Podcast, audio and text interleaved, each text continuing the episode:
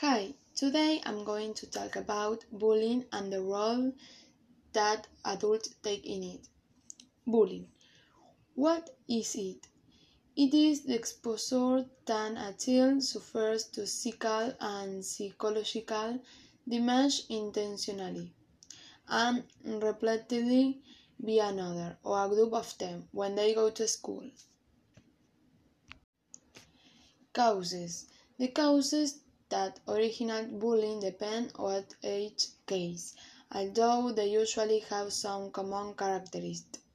The school bully does not have empathy and is unable to put himself in the place of the bully and be sensitive to his suffering.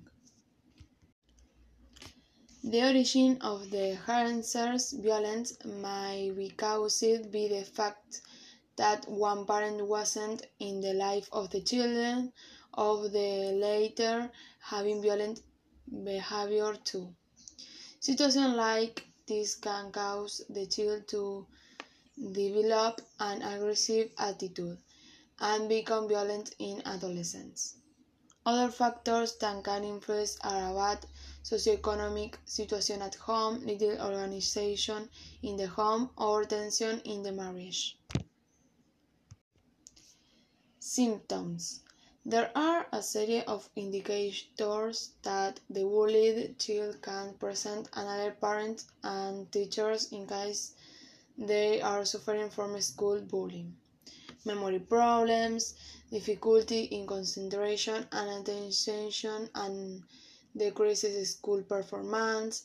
The victim is depressive and has anxiety, irritability, poor appetite, general malaise, feeling of suffocation, etc. Trouble sleeping, nightmares, or insomnia. Others, uh, social isolation, apathy and introversion, not wanting to go to school or hang out with other children,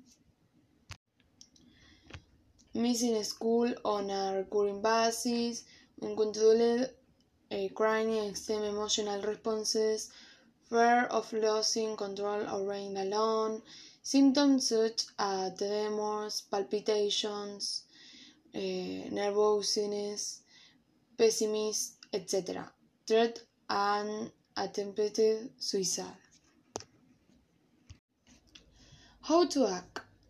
If the child shows change in mood, it's important to try to talk with them to determine what the reason is.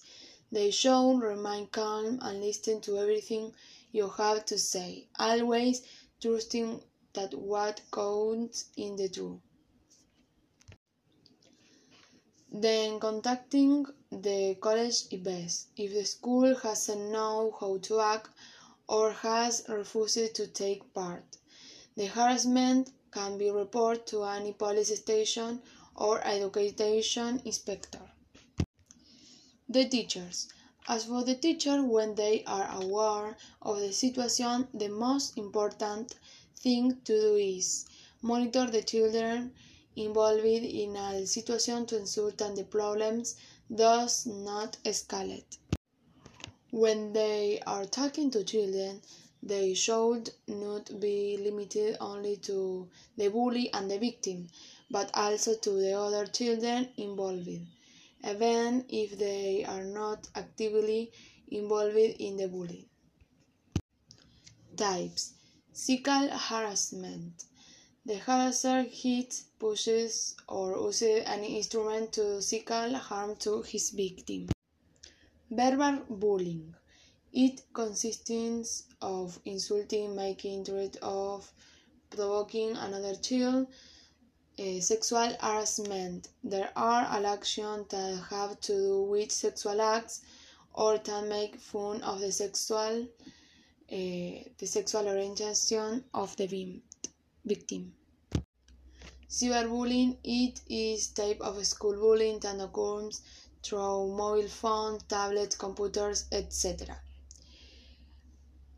E and social bullying. This type of bullying occurs when the bully decides to insult his victim.